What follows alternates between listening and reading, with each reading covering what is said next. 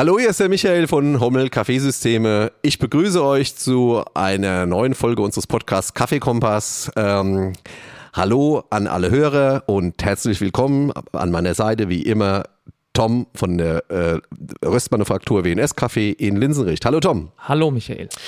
Tom, in einer der letzten Folgen sind wir beide auf die Idee gekommen, mal Kaffeemaschinen nebeneinander zu testen und tatsächlich hatten wir äh, zwar verschiedene Testsieger, aber alle äh, kamen sie aus äh, einem Haus und zwar Lamazocco und äh, deswegen haben wir gleich mal äh, unseren Freund und Ansprechpartner äh, June angerufen, ob er sich doch mal äh, dem Battle stellt und äh, bei uns äh, äh, zum Podcast kommt, damit wir ihm erstmal erklären können, wie begeistert wir von seinen Produkten sind und er soll uns mal erklären, weshalb das so ist, dass wir so begeistert sind. Und deswegen begrüße ich hier ganz herzlich June von Lamazocco, Sales Manager in Deutschland. Hallo June. Ja, hallo Michael, hallo Thomas. Vielen Dank, dass ich hier sein darf. Sehr gemütlich hier und ja, ich freue mich auf ein tolles Gespräch mit euch. Ja, bin also auch dann- ein bisschen gespannt. Ja, dann legen wir mal los. Ähm, Lamazocco ist 1927 gegründet worden. Ich brauche jetzt, also wir, es führt wahrscheinlich zu weit, jetzt hier über diese ganze Geschichte einzugehen. Nichtsdestotrotz sind einige Milestones in den letzten 20, 25 Jahren passiert, die wir miterleben durften. Erzähl doch einfach mal so ein bisschen, ähm, was äh, alles passiert ist, damit jetzt tatsächlich eigene, eine eigene Lamazocco Deutschland äh, gegründet wurde und äh, jeder über Lamazocco spricht. Was ist denn da alles passiert? Ja, also die ganze Geschichte von Lamazocca auszuführen, ist, glaube ich, jetzt äh, der Podcast zu kurz. Ja. Ja. Äh, gegründet 1927, wie du richtig gesagt hast, äh, durch die Gebrüder Giuseppe und äh, Bruno Bambi in Florenz, italienisches Unternehmen und seitdem auf dem Markt. ähm, wir haben in der ganzen Zeit schon einige Innovationen auf der Kaffeewelt gemacht. Wir haben zum Beispiel den Boiler, einen horizontalen Boiler erfunden, patentiert. Dann haben wir das ähm, ja, Dualboiler-System eigentlich miterfunden. Dann haben wir noch die gesättigte Brühgruppe. Also wir haben schon ziemlich viel auf der Kaffeewelt äh, bewirkt. Äh, interessant ist vielleicht, dass wir groß geworden sind, nicht in Italien, nicht in Europa, sondern eigentlich in Amerika. Also ganz verbunden mit äh, einer ganz bekannten Coffeeshop-Kette. Und äh, das ist vielleicht, ja, ganz interessanter Aspekt. Ja, das war in Amerika eine Coffeeshop-Kette. Ja, man kann es da sagen. Das, Ja, ist, das, war, das war Starbucks, Ja. ja. Also Starbucks äh, damals halt noch recht klein und äh, mit ganz, ganz wenigen Filialen. Bei dem ist mal eine Maschine kaputt gegangen. Und ähm, ja, da war ein Herr Kent Backe, immer noch ganz bedeutend bei Lamazocco und der hat denen eine Ersatzmaschine reingestellt, eine Lamazocco, hat deren kaputtgegangene Maschine von Starbucks repariert, wollte sie zurückbringen, ja, und äh, Starbucks wollte die Maschine, die Lamazocco, gar nicht mehr rausgeben, ja. Ja. Ja, nee, das äh, hing ganz doll damit zusammen damals, äh, dass wir halt äh, Dualboiler hatten. Also wirklich ein Kessel komplett nur für Dampf. Wir wissen ganz genau, Amerika hat mehr Milchprodukte verkauft als äh, Kaffeeprodukte. Also das Milchschäum war sehr, sehr wichtig. Und das konnten halt unsere Maschinen nonstop. Ja, ohne Schwankungen in der äh, Kaffeequalität, weil es halt kein gekoppeltes System war, sondern komplett unabhängig. Und dann hat halt Starbucks gesagt, ja, wir, das sind unsere Pläne, das wollen wir wachsen und äh, nur mit euren Maschinen. Haben wir sehr gerne gemacht.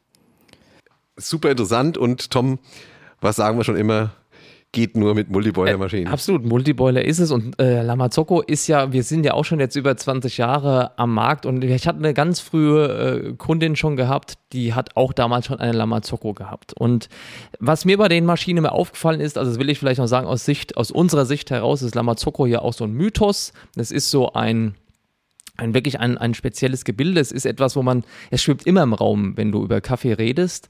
Und äh, es ist auch so irgendwo eine Sehnsucht, Lamazocco. Das merkst du immer. Also wenn, wenn sich Kunden von uns neue Maschinen kaufen, dann ist es, gibt es immer nur zwei Möglichkeiten. Die kaufen sich eine Maschine, die sie dir dann auch erklären, warum sie die gekauft haben, was die Innovation dahinter ist und warum die jetzt äh, in, in äh, irgendeinem Punkt ganz besonders heraussticht. Oder sie sagen, ja, ich habe mir eine Lamazocco geholt und dann ist Ruhe. Ja. Also das ist immer ganz witzig. Es wird nicht weiter darüber geredet. Die sagen dir noch nicht mal das Modell, sondern die sagen halt, das ist ein Statement, immer auch eine Lamazocco. Und was wir halt ganz früh schon festgestellt haben bei dieser ersten Kundin, das ist wirklich lange, lange her, dass wir da aufgeschlagen sind, haben halt eben damals Vorratsbehältermühlen eingestellt und Wasserfilter wusste auch kein Mensch, für was der da sein sollte. Und die Maschine hatte, äh, also sie hat schon einiges mitgemacht.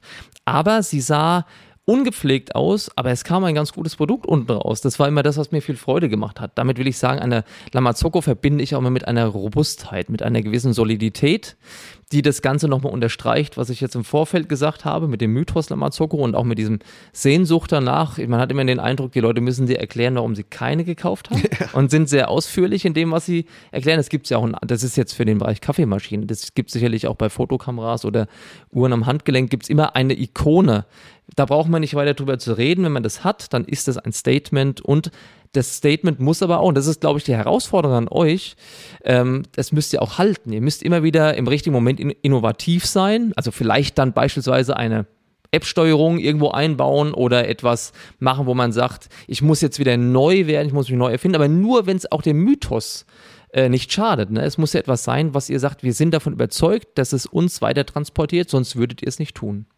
Naja, so ganz aktiv daran gearbeitet, dass wir Mythos äh, werden, haben wir eigentlich nie. Unsere Maschinen sind für, ja, eine Sache halt sehr bekannt, ja, dass wir verdammt guten Espresso produzieren und nicht nur einen, sondern einfach über Stunden, über Bezüge, Hunderte, Tausende hinweg, dass da gleichbleibende Qualität rauskommt. Also einfach konsistente, zuverlässige Maschinen und das darin sind wir halt sehr, sehr, sehr gut. Und äh, ja, ihr habt ja in euren Tests gesehen, ja, was für eine ja, Temperaturkonstanz bei unserer Maschine herrscht. Und das ist das, was uns wirklich auszeichnet. Ähm, es, die Geschichte mit Starbucks geht ja eigentlich noch weiter, weil Starbucks war unser einer Punkt, wo wir groß geworden sind, aber hat uns auch in eine riesige Krise gebracht, als halt äh, Starbucks entschieden hat, nicht mehr mit Siebträgermaschinen zu arbeiten. Äh, damals war Starbucks natürlich mit Abstand unser aller, allergrößter Kunde und äh, das fiel halt nun mal alles weg. Ja, und da steckte Namazuka halt in einer riesigen Krise. Diese Krise war aber auch gleichzeitig Möglichkeit, ja, weil auf einem Schlag gab es ganz, ganz, ganz viele gebrauchte Lamazocco-Maschinen auf dem Markt. Und was kam zu der Zeit auf? Gerade so diese ganzen kleineren Röstereien, Specialty Coffee Roaster, und äh, die haben dann alle unsere Maschinen gekauft. Und äh, für die Röster war halt ein Aspekt sehr, sehr wichtig, und zwar die Temperaturkonstanz. Für Starbucks war es halt sehr wichtig, zuverlässige, gute Maschinen zu haben, die ordentlich Dampf produzieren konnten. Und für die Röster, diese neue Kundschaft, war es halt wichtig, dass man halt äh, wirkliche Temperaturkonstanz hat, damit man ihre Produkte auch über, ja, wirklich immer gut abbilden konnte. Und das äh, war halt die Möglichkeit. Trotz allem, an gebrauchten Maschinen verdient Lamazocco natürlich nichts. Ähm, haben wir uns natürlich bei Lamazocco unser, ja, ganzes äh, Entwicklung äh, darauf ausgerichtet, dass wir unsere neue Zielgruppe dann auch wirklich glücklich machen können. Und unsere ganzen Innovationen und so weiter zielen einfach noch darauf ab, wirklich äh, Temperatur und ja, einfach konstante, gute, zuverlässige Maschinen zu bauen. Also ein Freund eines Baristas. Jetzt äh, kannst du, weißt du das un äh, ungefähr, wenn jetzt diese ganzen gebrauchten Geräte nach Europa gekommen sind, wo wir uns jetzt auf einmal wieder mit Lamazocco beschäftigt haben, äh, äh, sind da viele nach Deutschland gegangen oder war das Gesamteuropa? Was, was, wie würdest du das ungefähr aufteilen? Ja, kannst du das, das? Komische ist ja, äh, es hat eigentlich angefangen in Neuseeland und Australien. Ja, also da ging es ah, los. Okay. Ja, also ja. die waren ja sowieso auch ein bisschen der Zeit voraus, ja, Absolut. der Europa ein bisschen ja. voraus, was diese ganze Kaffeeentwicklung angeht. Äh, nach Europa kam es dann in Anführungsstrichen recht spät, angefangen mit UK und dann immer weiter halt äh, ja, Richtung Deutschland rein.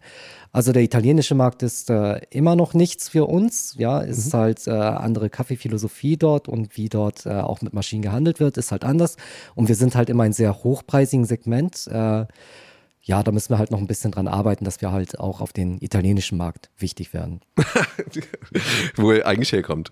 Ja, eigentlich schon, ja, ja also aber dieser italienische Espressomaschinenmarkt ist, ist eigentlich klar, eigenes Podcast. Bestätige ich, bestätige ich absolut. Ja. Aber vielleicht ganz kurz noch, bevor wir zu diesem Mythos kommen, das mich äh, ähm, extrem interessiert.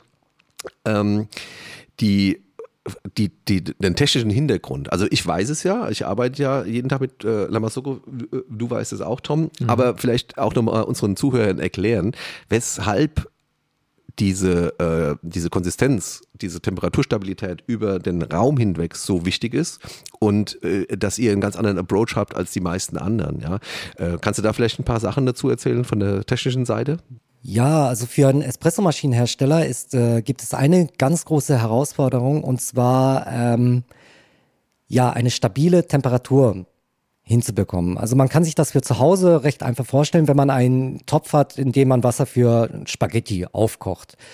Äh, der Topf brodelt dann irgendwann, ähm, aber man muss sich gewahr sein, dass innerhalb dieses Topfes keine einheitliche Temperatur herrscht. Ja, also sind da ganz, ganz große Temperaturschwankungen zwischen der Oberfläche, da wo es halt in die Luft äh, in Kontakt kommt, da herrschen vielleicht nur 88 Grad oder 85 Grad und unten am Topfboden, wo es halt äh, ja von der Herdplatte erhitzt wird, dann sind da natürlich nahe 100 Grad. Und da gibt's halt große Temperaturschwankungen. Heißes Wasser steigt auf, ja, verdrängt das kältere Wasser da unten und das äh, kälteres Wasser fließt wieder und das ist ein wirklich chaotisches System. Und ähm, die Herausforderung ist, wir haben äh, im, ja, auch beim Dualboiler einfach einen Kessel, wo eine Heizung steckt, aber der ist halt nicht direkt dort, wo eigentlich äh, der Espresso rauskommt. Und beim Espresso wiederum ist halt äh, auch ein Laie, der nicht täglich Espresso trinkt, der wird äh, den Unterschied zwischen merken zwischen einem Espresso, der bei 95 Grad gebrüht worden ist, und einem Espresso, der nur bei 92 Grad gebrüht worden ist. Absolut. Er wird zwar nicht ganz genau erklären können, warum, aber der wird es auf jeden Fall rausschmecken. Und das ist natürlich nicht das, was ein Gastronom möchte. Ein Gastronom möchte, dass ein Espresso wie der andere schmeckt. Und ähm, ja, da ist halt die Herausforderung, äh, als Maschinenhersteller das gut hinzubekommen. Äh, vielleicht ist unseren Zuhörern der Begriff äh, Offset oder euch äh, schon ein Begriff. Habt ihr das schon mal in Podcast gehabt? Bestimmt, ne? Wir haben über Offset schon gesprochen. Uns ist es natürlich ein Begriff, aber wenn du das ganz kurz erklären kannst. Ja, also Offset ist ähm, die Temperaturschwankungen, die vorherrschen zwischen Kaffeekessel und da, wo der Kaffee rauskommt, diese mhm. Brühgruppe. Wenn man den konstruktionsbedingt äh, klein halten kann, ist natürlich ein Temperaturbereich, den man kleiner, den man kontrollieren muss. Also zum Vergleich, äh, Lamazocco hat so ein Offset von ungefähr zwei bis drei Grad Celsius. Mhm. Bei der gesättigten großen Brühgruppe, bei der kleinen ist ja sogar noch weniger, ne? Bei der Linear. Ja, bei der Linear äh, Mini ist, äh, ist ja ein Haushaltgerät, äh, ja. da ist es spezieller, da haben ja. wir es anders gelöst. Aber das ist gigantisch total verlässlich. Das ist auch das, was ich dir gesagt habe. Ich, ja. ich habe hier immer 1,5 bis 2 Grad, gigantisch und das ist super gelöst. Also auch mal ein Lob jetzt erstmal von der Seite. Ganz, ganz hervorragend. Ja, daran arbeiten wir. Aber ja. vielen, vielen Dank. Ja. Ähm, das Offset wolltest du erklären. Ah, genau, das, das Offset. Ähm, Wenn es der Temperaturbereich kleiner ist? Genau, dann äh, kann man den natürlich äh, ja, viel besser kontrollieren. Ich habe ja gesagt, äh, Lamazocco etwa zwei bis drei Grad Celsius äh, mhm. Offset. Ähm, wenn wir zum Beispiel zurückgehen in der Geschichte, E61 Brühgruppen, als sie auf den Markt kamen, ja, da haben wir über ein Offset von 18 Grad, ja. 19 Grad geredet. Und auch Können heutzutage, auch äh, ja. ja, gibt es ja Maschinen, äh, die mit E61 Brühgruppen verbaut werden, die haben natürlich einen deutlich größeren Offset und äh, dann haben sie natürlich eine größere Temperaturschwankung, die sie kontrollieren müssen. Da gibt es Mechanismen, mit denen man es kontrollieren kann, aber je mehr Mechanismen man reinbaut, desto inkonsistenter wird es einfach. Und Lamazocco löst das einfach sehr elegant, sehr gut. Konstruktion, gesättigte Brühgruppe, die Brühgruppe eigentlich ein Teil von dem Kaffeekessel. Mhm dann haben wir sehr gute Materialien, sehr teure Materialien, äh, mhm. die wir verbauen, die sich leider auch sehr schlecht verarbeiten lassen, aber wir können es mittlerweile. Und äh, natürlich isolierte Kessel, vorgewärmtes Wasser, also viele Sachen, womit man halt die Temperatur stabil halten kann. Und das können wir recht gut. Ja. Kann ich nur bestätigen. Also ähm, neben dem Ganzen, dass wir äh, technisch wirklich genau das bekommen, was der Barista erwartet. Ja? Und das immer und immer wieder. Ähm, zaubert trotzdem das äh, Arbeiten mit einer Lamazoko jedem irgendwie ein, ein, Lächeln ins Gesicht. Ja, jetzt hast du vorhin gesagt, ihr habt in diesem äh, Mythos gar nicht aktiv gearbeitet. Also ich habe schon fast gedacht, weil äh, Mark, das Magenbild ist ja gigantisch. Es ist ja fast schon irgendwie äh, analog zu einer Luxusmarke. Äh, das merkt man auch an der Wertestabilität, wenn eine Lamazoko mal ein bisschen älter ist, was da für Preise aufgerufen werden oder was ich auch bereit wäre für eine alte Lamazoko zu bezahlen. Es ist ja gigantisch. Es ist aber diese Kombination aus äh, diesen guten Materialien, diesen Innovationen, ihr habt ja mehr als vier Patente im Endeffekt, die äh, wirklich äh, Game Changer waren, ähm, in eurer Laufbahn abgeliefert. Übrigens, äh, Multiboiler äh, haben wir vorhin mal kurz drüber gesprochen. Das war auch schon ein Patent, das aber dann äh, vor dem Zweiten Weltkrieg schon war, der horizontale Boiler. Äh, und dann haben diese Patenten nicht mehr gegolten. Also auch da, wo die Innovation äh, rauskam, und in der Kombination mit äh, dem, dem mit, mit, mit der, der Technik und der guten Verarbeitung und dass man tatsächlich äh, als äh, auch weniger reinstecken muss in diese in Wartungen und äh, vor allem in Defekte, äh, das macht, äh, das macht unseren Kunden einfach nur zum glücklichen Kunden. Ich naja, glaub, Moment, äh, natürlich müssen unsere Maschinen auch gewartet Nein. werden, ja. Also ja. das ist Nein, klar, das, das sind halt Maschinen. Ähm, Nochmal zu dem Mythos äh, und äh, natürlich äh, haben wir Marketing, ja. Unser Marketing ist aber sehr nah an dem Barista, an den Endbenutzer orientiert. Ähm, ja, an die Menschen, die halt schlussendlich äh, an, täglich an der Maschine stehen. Und deshalb haben wir jetzt auch einige Innovationen, die nicht auf technischer Seite Espresso-Maschine, sondern äh, einfach Hilfsmittel, den Workflow eines Baristas einfach zu unterstützen. Ja da, da arbeiten wir gerade dran und da haben wir schon ein paar Sachen auf den Markt gebracht. Ich denke, das ist, was dieses Thema, diese, dieser Besonderheit vielleicht auch bei euch unterstützt, ist ja auch eine gewisse Gelassenheit, die ihr da in euren Produkten drin habt. Einmal Gelassenheit in Bezug auf die Kon Konsistenz der Produkte, aber auch optisch.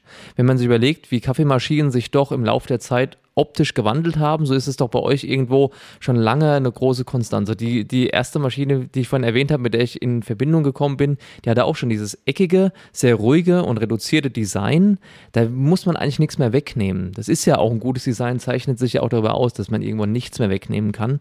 Ihr macht jetzt tolle neue äh, Kaffeemaschinen. Die KB90 ist jetzt ja ein bisschen innovativer, was die Karosserie angeht, aber es bleibt sich irgendwo treu. Ne? Man erkennt eure Maschinen, glaube ich, schon von weitem. Das gibt ja manchmal sogar Kunden, soll es auch äh, bei Kunden geben, die ich kenne, die sich tatsächlich sagen, naja, wenn ich mir das leisten kann, das ist ja immer die Frage, möchte ich mir auch eine, eine Lamazocco leisten?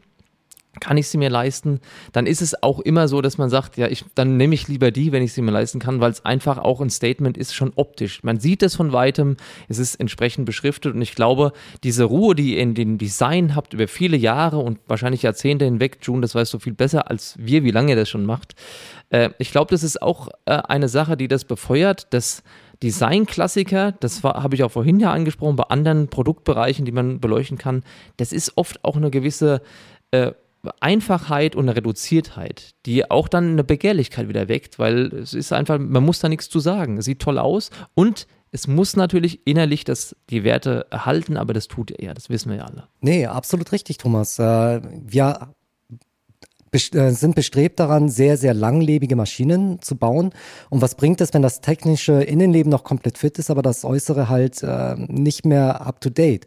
Deshalb ähm, natürlich äh, auch ein Lob an unsere Designabteilung, dass sie es immer wieder schaffen, so zeitlose Designs zu äh, kreieren. Und ähm, ja, das ist auch, auch äh, übrigens ein Grund, warum wir auf Touch-Displays verzichten. Mhm. Ja, also das widerspricht ja, ja Touch-Displays sehr praktisch. Man mhm. kann viele Sachen ablesen, aber jeder, der als Barista mal gearbeitet hat, der, wie häufig am Tag braucht er das eigentlich? Ja, da hast du vollkommen recht. Ja. Und äh, Touch-Display ist halt nicht unbedingt dafür bekannt, dass es sehr, sehr, sehr langlebig ist und nicht nur das, sondern auch die Benutzeroberfläche. Ja, und morgen hat wieder einer ein größeres und dann müsstest du schon wieder nachziehen, wenn man sich diesem Wettbewerb nicht stellt, weil man es gar nicht braucht, ist man schon wieder eigentlich einen Schritt voraus. Ne? Ja. Ist, Oder wenn du dir einfach ja. mal dein Smartphone vor von fünf Jahren anguckst, ja, und wenn du dir das aufmachst, das war hat selber immer noch heutzutage dieselben Funktionen, ja. aber du denkst ja, hey, was ist das denn für eine Grafik? So ja, ist es. Also, ja. Und äh, das darf halt nicht sein. Ja, ich glaube, das ist bei euch wirklich eine gute Kombination, ne? Aus diesen ganzen Sachen einmal dessen, was man sieht und dessen, was man bekommt. Also ich finde, das ist, äh, hat für mich einen extremen Wert, dass ihr da auch gar nicht versucht, alles neu zu erfinden und alles auf äh, rumdreht, so wie das andere Hersteller machen, die dann im Endeffekt halbfertige Produkte auf den Markt bringen. Das ist schon mal das eine. Aber trotzdem so nah an der, an der Basis seid, Möglichkeit, dass ihr zum Beispiel Touch, was meine Meinung über Touchscreen kennst du, ja. aber ihr wisst ja. schon, äh, dass es für den, äh, äh, den, den, den, den, Techniker oder auch den, der die Maschine einstellt und presettet, dass es äh, schwieriger ist, über diese alten Menüs mit diesen Tastenkombinationen zu fahren. Deswegen habt ihr auch da äh, neue Innovationen dran, auf die ich mich sehr freue, nämlich Schnittstellen, wo wir dann im Endeffekt äh, unsere Parameter an der Oberfläche einstellen können, mhm. wo wir nicht die ganze Zeit nur irgendwelche Tastenkombinationen Ja, drücken. genau, also, richtig. Ja, also wie gesagt, ein Touch-Display hat ja unglaublich Vorteile. Ja, es ist einfach zu bedienen, man kann viele Sachen äh, ablesen. Äh, das wissen wir auch und äh, deshalb werden alle neueren Modelle von uns mit äh, IoT ausgerüstet. Mhm. Das heißt, äh, diese neueren Maschinen, die sind per App steuerbar. Man kann die ganz, ganz einfach äh, und simpel programmieren. Man kann Statistiken auslesen und natürlich ist man dann irgendwann auch so weit, dass die Maschinen untereinander beziehungsweise auch mit den Technikern kommunizieren können. Aber das ist noch ein bisschen Zukunftsmusik. Ja, aber auf jeden Aber die Fall. App gibt es schon Und äh, die einfachen, sagen wir es mal so, Bedienungen wie Programmierung ist jetzt sehr, sehr simpel über eigenes Touch-Display, was man in der Hosentasche hat, das Handy. Hervorragend. Freuen wir uns drauf. Bei der Linnea kennen wir es ja schon Ja. und bei der GS3. Ja. Ähm, jetzt auch, äh, denke ich, dass sich unsere Techniker auch darüber freuen, dass sie die Literzahl nicht über 5000 Mal auf den einen Knopf da einprogrammieren müssen, wenn es um den Kaffeefilter geht. Aber wunderbar. Ähm, ihr habt noch eine für mich persönlich ein sehr, sehr äh, überzeugendes Produkt rausgebracht. Das ist die, äh, oder der Wally. Ähm, Milchschaum äh, reproduzierbar zu machen, das äh, gehen, gibt es viele Konzepte. Äh, die meisten werden über äh, Kaltschaum gemacht. Ähm, wir stehen da nicht so drauf. Wir wollen, dass äh, Milchschaum äh, mit Dampf aufgeschäumt wird. Und ihr habt da den Volley rausgebracht, der erstmal so aussieht, als würde er nur Spaß machen, aber tatsächlich eine echte Hilfe sein kann für den Barista, wenn er mal akzeptiert, dass er sich äh, helfen lässt.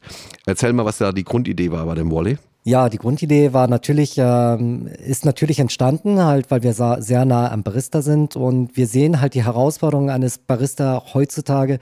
Der ist ja nicht mehr nur dafür da, um Kaffee zuzubereiten. Der muss abkassieren, der muss Bestellungen aufnehmen, der muss Shakes machen, Mineralwasser aufmachen, Bier zapfen, äh, noch einen Sekt einschenken und nebenbei auch noch die Gäste bespaßen. Ja, das sind ja viele, viele Sachen, die ein Barista machen muss. Der ist nicht nur an der Kaffeemaschine.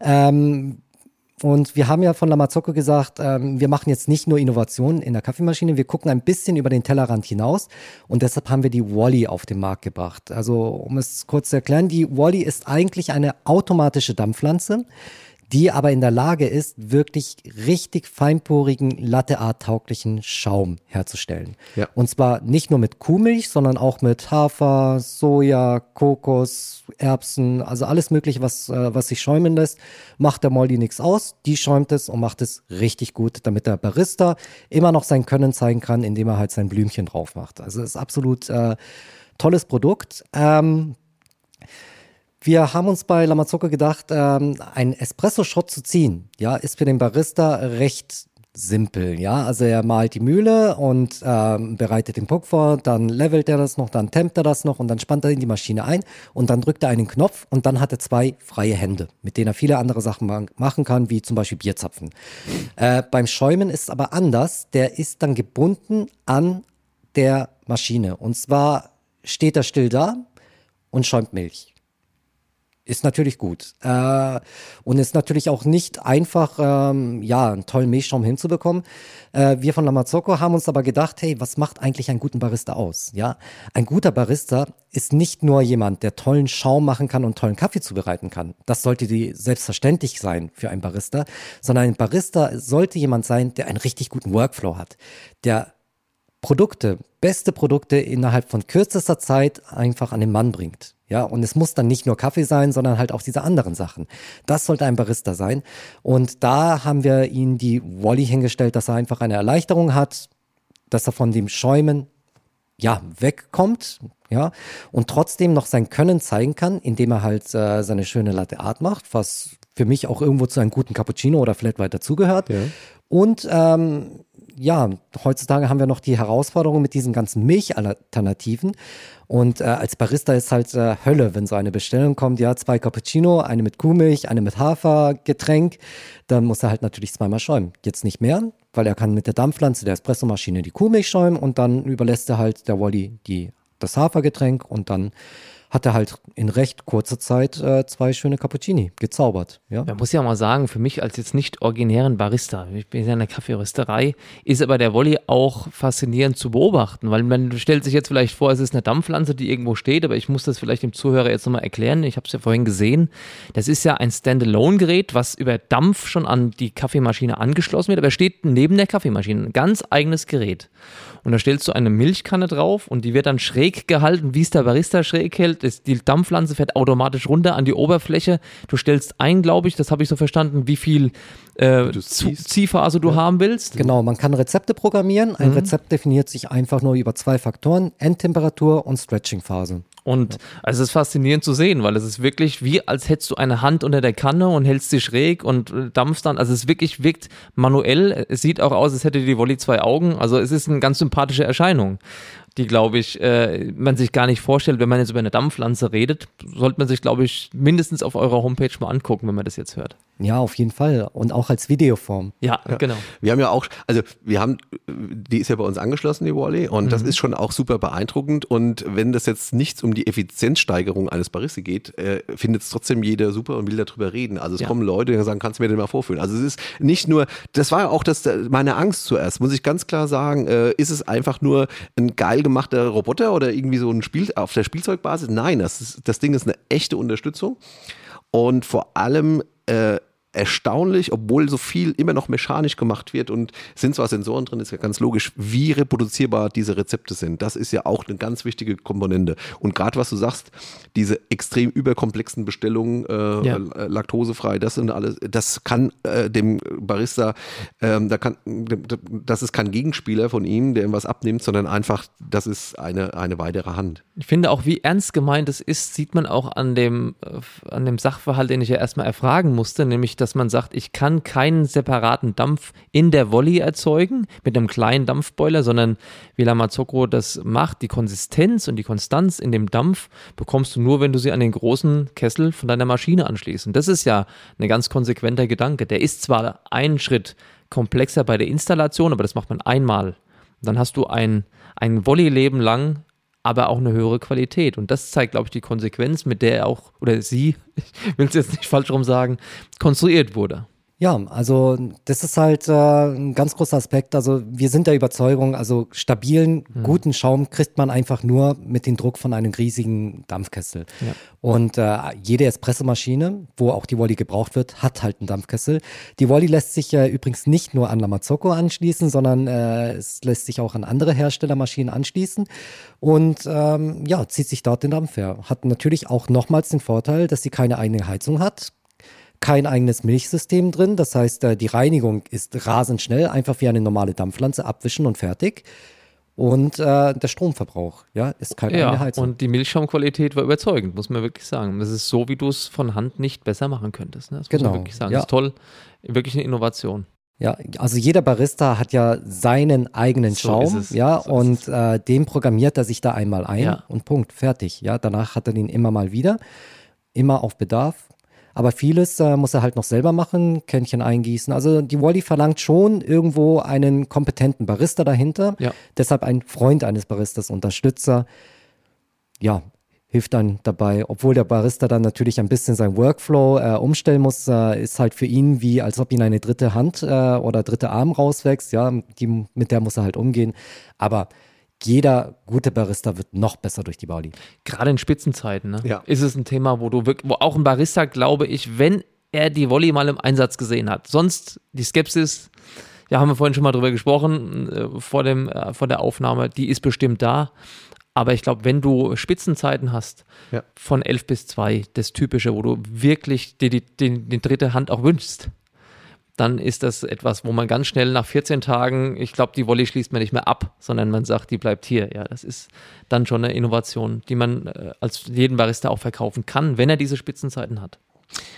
Ähm, bevor ich noch ein anderes Thema ansprechen möchte, möchte ich aber bei der Wolli nochmal sagen, ihr habt das Ding entwickelt, auf den Markt gebracht, ohne eine Kinderkrankheit, wie ich das von Lamazzuko gewohnt bin, was man leider Gottes äh, von anderen Innovationen nicht mehr sagen kann. Also da auch mal von meiner Seite, wir äh, arbeiten sogar mit euch zusammen, auch genau, weil wir äh, diese Verlässlichkeit so sehr schätzen. Das alles, ähm, auch du selbst, du sagst sofort, wo äh, was dann nicht geeignet ist, dann ist es auch nicht so, aber was ihr könnt, kommuniziert ihr, das kommt raus und es ist so. Und das ist für uns ein ganz, ganz, ganz toller Wert in der Zukunft. Wir wollen einfach insgesamt, wir müssen ja auch verlässlich bleiben. Wir brauchen hier ähm, äh, äh, niemand, der jetzt äh, ein neues Dampfkonzept entwickelt, das dann nicht funktioniert. Das wird dann ausprobieren und da auch mal von meiner Seite. Es macht einfach nur Spaß. Den Kunden macht Spaß. Also hier ganz toller Job, auch bei der Wally. Finde ich super. Mhm. Vielen Dank. Jetzt aber noch mal ganz kurz: äh, Kaffee ist ja immer noch das meistkonsumierte Getränk. Was da alles äh, passiert in unseren privaten ähm, Räumlichkeiten, hat ja auch was damit zu tun, dass es die, äh, die dritte Welle äh, gab, die sogenannte Third Wave äh, Coffee Bewegung.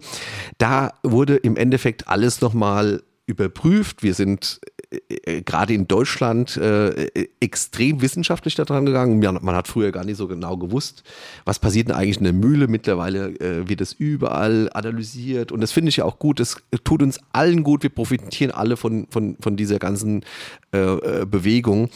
Ähm, was jetzt für uns äh, spürbar ist, dass der private Konsum so dermaßen vorgebildet ist unabhängig davon, ob er schon äh, äh, soweit ist, wirklich alles aus dem Espresso rauszuschmecken. Es, man, Sensorik ist auch eine Trainingssache, das weißt du auch schon. Ne? Aber unabhängig davon, er interessiert sich dafür, ist extrem vorgebildet. Und äh, wie schätzt du äh, das ein? Also noch, noch und dann kauft er sich auch wirklich Setups. Das ist enorm, was Privatleute sich für Mühlenkapazitäten hier kaufen und auch äh, Lamazocco Linear ist ja äh, überhaupt nichts mehr Seltenes in, äh, im privaten Haushalt, bis hin zu noch größeren Geräten. Ähm, wie, äh, wie schätzt du da die Lage ein? Für die Gastronomen, die jetzt im Endeffekt, gut, du kennst jetzt nur äh, äh Lamazocco-Gastronomie, aber wir wissen schon, dass da schon einiges im Argen liegt, wenn dieser Druck und diese Vorkenntnis von diesem privaten Haushalt auf diese Standardgastronomie triffst. Also auch da ist auch eine Sache des Potenzials, was könnte man denn eigentlich noch machen, um das zu verbessern? Und da sehe ich halt auch Lamazocco in der Zukunft eine ganz große Rolle spielen, dass man das halt mal verstärkt sieht. Wie siehst du das? Ja, also ich würde es nicht nur mit dem Third Wave verbinden, sondern es, wir hatten ja jetzt gerade diese ganze Corona-Zeit, wo ja. viele Leute zu Hause. Richtig. Ich glaube, du kannst bestätigen, wie viele Home-Maschinen da über den Tisch gingen, ja, von, von ECM bis äh, über Becerra und natürlich auch unsere Maschinen. Wir haben da sehr, sehr viele Maschinen verkauft und äh, das heißt, die Leute befassen sich zu Hause mit Espresso. Die befassen sich zu Hause mit Kaffee und ähm, jetzt steht der Gastronom halt natürlich vor einer sehr großen Herausforderung. Es kann halt nämlich nicht sein, dass äh, zu Hause der Espresso besser ist als bei den Gastronomen. Ja, und, äh, ist aber oft so. Ja, mittlerweile umso mehr und äh, da muss halt der Gastronom halt sein Kaffeekonzept ein bisschen überdenken und viele sind auch gerade dabei. Also das äh, macht sich wirklich bemerkbar, dass sich die Nachfrage nach unseren Maschinen immer mehr und mehr steigert. Ja, und vor allem das Potenzial. Über 70 Prozent sind noch Wärmetauscher in der Gastronomie. Also das mu muss man sich ja vorstellen. Und wir haben gerade äh, darüber gesprochen, dass jeder äh, zwei Grad Extraktionstemperaturunterschied merkt. Ähm, äh, ein, ein Wärmetauscher kann es gar nicht anders, als in den Schwankungen von 10 Grad irgendwas abzugeben. Ne? Also da bin ich mal gespannt äh, äh, wie, wie, welcher Druck da entsteht, was da alles noch passiert. Und dann ist es doch auch ein ganz logischer Weg, dass sie auch nach dem stabilsten suchen. Die suchen nach stabilen Röstpartnern, die suchen nach stabilen äh, äh, Kaffeemaschinen, nach stabilen Mühlen. Und äh, äh, da bin ich mal gespannt, wie sich das Ganze noch entwickelt. Wir merken das natürlich schon. Wir merken aber auch gerade so, dass wir bei einigen also man trinkt oftmals keinen Kaffee in der Gastronomie, wenn man aus der Kaffeebranche kommt. Und Ach, das, das ist, nicht wahr. Ja, du, ja, ich trinke schon gerne Kaffee. Ja, ja, gut, wenn ich jetzt irgendwie so eine Dosiermühle sehe, wo oben das auch ein bisschen so vollgeklebt ist und dann Ach irgendwie. So, nee, dann nicht. Ja, das, war, das ist das, was ich meinte. Also ich trinke schon immer, sobald ich dem ganzen System vertraue, dann bin ich auch sehr interessiert. Aber man sieht doch schon äh, offensichtliche äh, Konzepte, die heute nicht mehr greifen, ne? das so noch äh, vor 15 Jahren gut genug waren für die Deutschen. Und da bin ich mal gespannt, was passiert. Wie siehst denn du das? Hast du da? Ach, das ist, ich, ich glaube, das ist schon lange äh, so der, der Trend, dass der Privatkunde, das ist ja auch manchmal Teil der Schulungen, die wir geben, wenn kein Corona ist, wie du es gerade gesagt hast, June, und dann, äh, dass wir eben sagen, dass der Privatkunde eigentlich den Gastronomen schon sehr lange vor sich hertreibt. Sicherlich schon über die letzten 20 Jahre, die wir so überblicken können, ist das etwas, was stattgefunden hat. Erst mit den Vollautomaten zu Hause, dann mit den ersten Siebträgermaschinen zu Hause. Und der Gastronom musste immer, das ist sein Geschäft. Für den Privatkunden ist es ein Hobby. Und für Hobbys gebe ich sehr gerne Geld aus.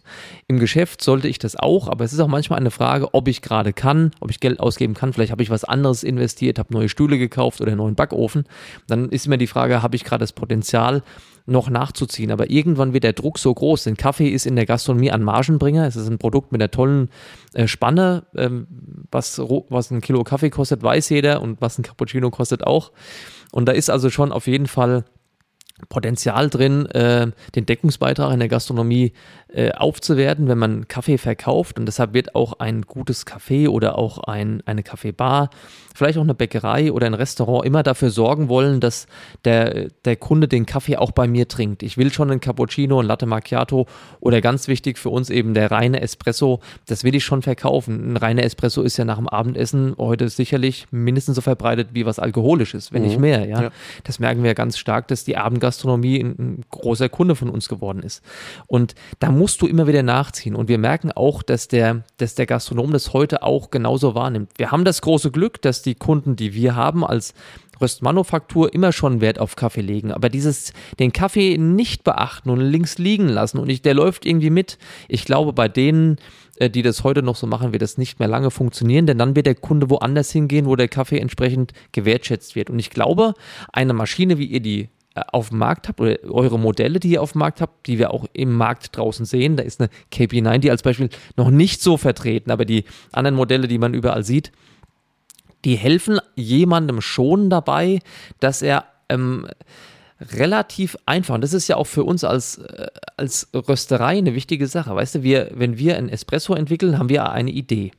Und diese Idee, die entwickeln wir eben an unserer Maschine. Und es ist jetzt Schande auf unser Haupt tatsächlich im Moment keine Lamazocco, sondern es ist eben eine Sanremo Opera, mit der wir halt auch sehr viel einstellen können. Es ist für uns ein bisschen mehr wie ein Labor, ne? wo wir alle Parameter auch auf dem Touchpad sehen und können. Ja, die ist ja mittlerweile auch schon alt genug, da müssen genau. wir mal ran. Ja, wir können wieder ran und dürfen den, den Fehler korrigieren, ja. ja. Aber nein, wir, wir stehen auch zu diesen Maschinen. Wir, wir finden viele Maschinen toll. Aber was ja, ich sagen, absolut. also das ist schon, wir, wir sind ja offen, ne? Aber was wir, was ich sagen will, ist, wenn ich zu einem Kunden komme, habe hab ich oder auch der Michael, wenn wir zusammen da sind, bei einer Idee, die wir von einem Espresso haben, Einstellarbeiten vorzunehmen. Und je nach Maschine und Modell ist das mehr oder weniger aufwendig. Das kann auch Stunden sein, bis alle Produkte stehen. Und was mir auffällt, ist einfach, dass Kunden, die eure Maschinen haben, da habe ich wenig Aufwand. Ich komme relativ schnell dem sehr nahe, was ich mir vorstelle äh, unter meinem Espresso-Produkt, auf dem ja dann im Prinzip alles andere basiert. Dann weiß ich auch, der Cappuccino und der Espresso Macchiato und alles, was darauf basiert, werden auch gut sein. Und das ist eine kleinere Herausforderung mit eurer Maschine und ich habe auch den Eindruck, vielleicht ist das aber nur äh, ein Eindruck, der sich, der, der so nicht stimmen muss, dass die Konstanz in der Zubereitung, also die Temperaturkonstanz, vielleicht eine Solidität einer eine Pumpe, die da drin ist und so weiter, das ist auch sehr hoch. Die Kunden mit euren Maschinen, die ich besuche, besuche ich genauso regelmäßig wie alle anderen auch. Das gehört bei uns zum Konzept, dass wir unsere Kunden besuchen und nachstellen oder Tipps geben, musst mal was einstellen lassen, was wir nicht können. Das ist bei euren Maschinen ein Tick weniger, äh, nachzustellen oder, oder dann auch zur Entfremdung des Espressos führend als bei manchen anderen Maschinen. Man muss aber auch sagen, June, und das ist eine Sache, die können wir, wenn wir über Lamazocco hier den ganzen Tag jetzt reden, können wir es nicht verheimlichen. Es kostet auch ein bisschen mehr, äh, was ihr herstellt. Und vielleicht ist das, äh, du hast vorhin ein paar Patente genannt, gesättigte Brühgruppe und kurze Wege und der Boiler wieder aufgebaut ist, etc. Das trägt schon dazu bei. Es kommt aber unserem Geschmack jetzt von unserer Manufaktur, das wird vielen anderen Röstereien auch so gehen, kommt ihr sehr nahe zu dem, was wir bei uns theoretisch auf unseren Maschinen mit allem, was wir an Druckprofile reinstecken und Lust haben, uns erdacht haben. Das macht schon Spaß. Ja, vielen Dank. Also das hat, glaube ich, viel mit der Konstanz einfach zu tun. Ja, diese absolute Verlässlichkeit. Genau. Und unser Preis ist auch schon ein bisschen zu relativieren, ja, ja. weil wir haben Maschinen, die sehr langlebig sind, ja. Also es sind halt nicht nur Maschinen für ein paar Jahre, sondern ja fast schon für ein paar Jahrzehnte. Und das stimmt und da gibt es ja Hersteller, die alle ungenannt bleiben, aber manchmal habe ich Kunden, die haben ein, ein Modell oder haben ein, ein Fabrikat von auch äh, vielleicht aus Italien, kaufen ein Nachfolgemodell und das erste, was die vorher hatten, hielt zwölf Jahre. Und die erwarten es vom neuen Modell wieder. Und die Enttäuschung ist meistens dann schon da, weil es, es oft nicht so stabil ist wie die alte Maschine, die man halt vielleicht Anfang der 2000er mal gekauft hat oder Mitte der 2000er. Und heute sind die Maschinen komplexer, sie können vielleicht auch mehr, aber die Haltbarkeit ist da irgend, irgendwo muss, muss ein Knick machen, dann in einen Kompromiss. Und eure Maschinen wirken immer noch sehr stabil und da bin ich gespannt, wie die neuen Modelle, die ihr auch auf den Markt bringt, wie stabil die sind. Denn das ist ein Argument zu sagen. Das ist natürlich äh, kostenrelativierend. Ne? Absolut. Und ich glaube, über zwölf Jahre lacht sich Lamazocco eigentlich kaputt. Und man muss dazu sagen, wie, wie lange die schon mit sehr, sehr ähm, viel äh, Temperaturstabilität arbeiten, die aber tatsächlich auch ein bisschen mechanisch, konzeptionell daherkommt. Und nicht nur ja, diese ganzen genau. Sensoren und ich steuere dich hier nochmal nach und da nochmal nach, äh, weil überall hast du auch eine Fehlerquelle drin. Deswegen sind so, so, so diese übermodernen Maschinen im Endeffekt nach 500.000 Tassen am Ende, während eine Lamazocco das aus der, aus der, tatsächlich aus der Konstru äh, Konstruktion heraus schon extrem stabil abbildet. Und insofern äh, äh, wollte ich auch da jetzt nochmal äh, auch eine Brücke schlagen zu dem, dass man sagt, es ist etwas teurer. Ähm, könnte es ja auch sein, weil es ja im Endeffekt auch jeder haben möchte. Aber in der, im Umkehrschluss, was hilft es dir? Wie viel weniger sind wir an so einer Maschine? Das muss ich ganz klar sagen. Es ist so. Also, dass wir wesentlich weniger Störungsbeseitigung haben wie bei anderen Konzepten, äh, dann eben nicht mehr. Es ist ein Werkzeug und dann im Moment noch ein Werkzeug, das jeder haben will. Also, das ist eine tolle Situation und dafür auch herzlichen Glückwunsch. Das habt ihr super gemacht und es ja. liegt auch an dieser Kompromisslosigkeit. Und ihr geht einfach, wir haben da das beste Stahl drin, das es gibt, Chirurgenstahl, ja, Stahl, wir ja. gehen da keinen anderen Weg. Wir brauchen jetzt an unserer super gesättigten Brühgruppe nichts neu zu entwickeln. Und dann noch kombiniert mit, mit so kleinen äh, Gadgets, die einfach der Barista fordert. Also ich bin da ganz, könnte begeisterter gerade nicht sein. Ja, mhm. Vielen Dank. Also wir sind halt Espresso-Maschinenhersteller und Espresso-Maschinen sollen eine Sache richtig gut können und zwar Espresso machen. Und ja. das äh, versuchen wir hinzubekommen wir erklären. Da brauchen wir keinen Schnickschnack. Nee. Ich glaube, das haben sie ja auch schon viele verstanden, obwohl das also so ein Bereich ist, der so ein bisschen auch so, ein, so eine Luxusanmutung hat. Ich hätte es gerne. Äh, muss man ganz klar sagen, diese Hauptstädte des Cafés in Deutschland, da steht ja in, jeder, in jedem Zeitungskiosk Lamazocco drin, Berlin, Hamburg, ja, die wissen ganz genau, dass es eher äh, im Endeffekt äh, nicht nur ein super verlässlicher Freund ist, zusätzlich noch irgendwas, was ich unbedingt haben möchte. Es ist aber auch ein verlässliches Werkzeug. Ganz wir haben es ja, ja, auch schon bei unserem, einem unserer letzten Podcasts, wo wir die Privatmaschinen miteinander verglichen haben, die Konzepte miteinander ja. verglichen haben. Äh, das gilt für die Gastronomie ja genauso. Es ist teurer, aber es ist immer die Frage, wir haben es letztes Mal aufgemacht, gebe ich Geld aus oder investiere ich ja. Geld? Und eine gebrauchte Lamazocco, du hast es jetzt vorhin selbst gesagt, ja. das ist ja trotzdem immer noch ein Wert, den ich habe. Ich kann mit der Maschine, ich nehme jetzt mal einen Horizont, den könnt ihr anders wählen, aber sechs Jahre lang produziere ich mit der Maschine Kaffee und zwar viel Kaffee. Ähm, und wir haben es ja vorhin auch gehabt äh, mit Maschinen von euch, die wollen einfach Kaffee machen. Ja, also du hast es ja auch gut erklärt im Vorfeld. Das sind Maschinen, die sind wirklich zum Benutzen gemacht. Und mit der Kaffeemaschine produziere ich ich sag jetzt mal, ich äh, hau am Tag jeden Tag nur ein Kilo Kaffee durch oder vielleicht sind es zwei und mache das aber jahrelang und gebe der Maschine die Wartung, die notwendig ist, aber habe dann am Ende, wenn ich damit fertig bin, sehr viele hunderttausend Euro Umsatz generiert äh, habe aber immer noch einen Maschinenwert. Da, wenn ich diesen Umsatz generiert habe, müsste ich auch das Geld haben, natürlich für eine neue Maschine. Das ist aus, immer außer Frage, diese Rechnung. Aber es ist trotzdem toll, glaube ich, wenn man sieht, dass die Maschine immer noch einen Gegenwert hat und ich sie verkaufen kann, vielleicht beim Händler zurückgeben kann, mir eine neue kaufen kann und sie nicht äh, in dem Moment, wo sie abgeschrieben ist, auch wirklich 0 Euro wert ist. Das ist ja immer so ein bisschen die Diskrepanz bei einer Maschine, die vielleicht ähm, etwas günstiger ist, aber dann den Wertverfall eben auch mit sich bringt.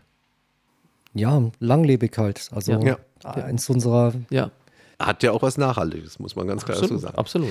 Jetzt, äh, June, erzähl doch nochmal, du hast ja ein bisschen Einblick, äh, vielleicht zum, zum, zum, zum letzten Thema. Äh, Trends.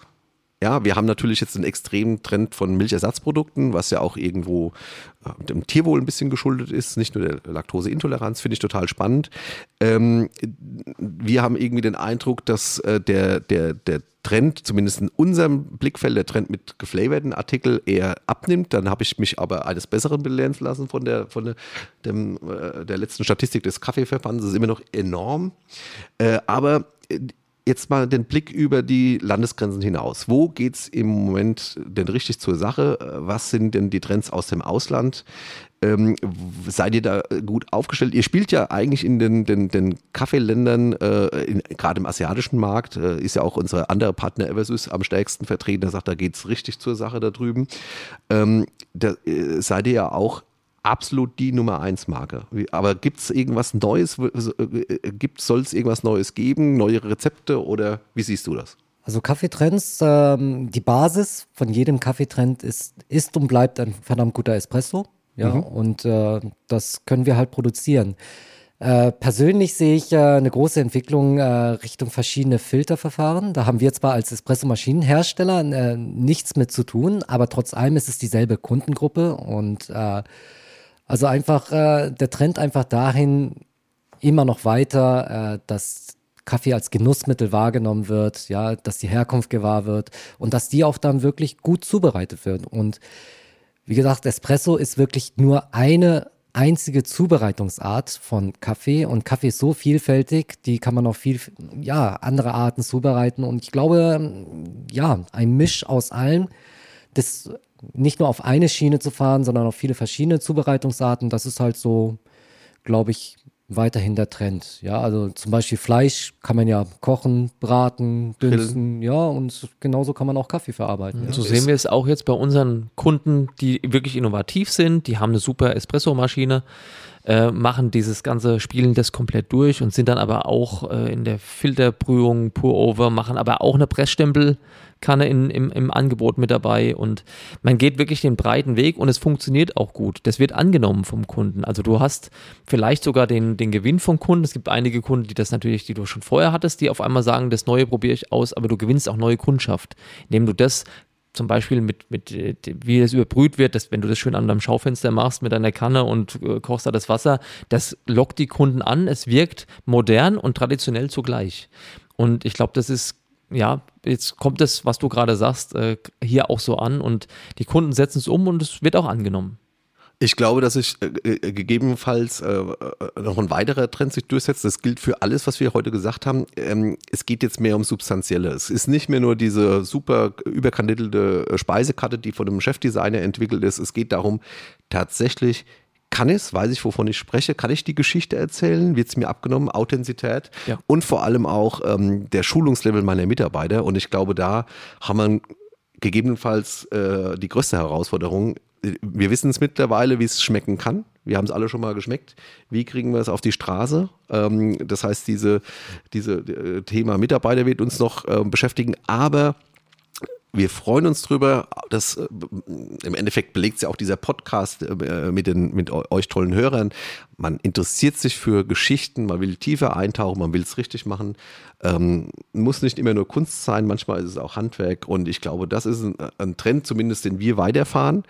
Ähm, es gibt noch einen weiteren Trend, June, das ist äh, Customizing. Und ähm, äh, June, während ich mich jetzt bei dir bedanke, äh, für die tollen Einblicke.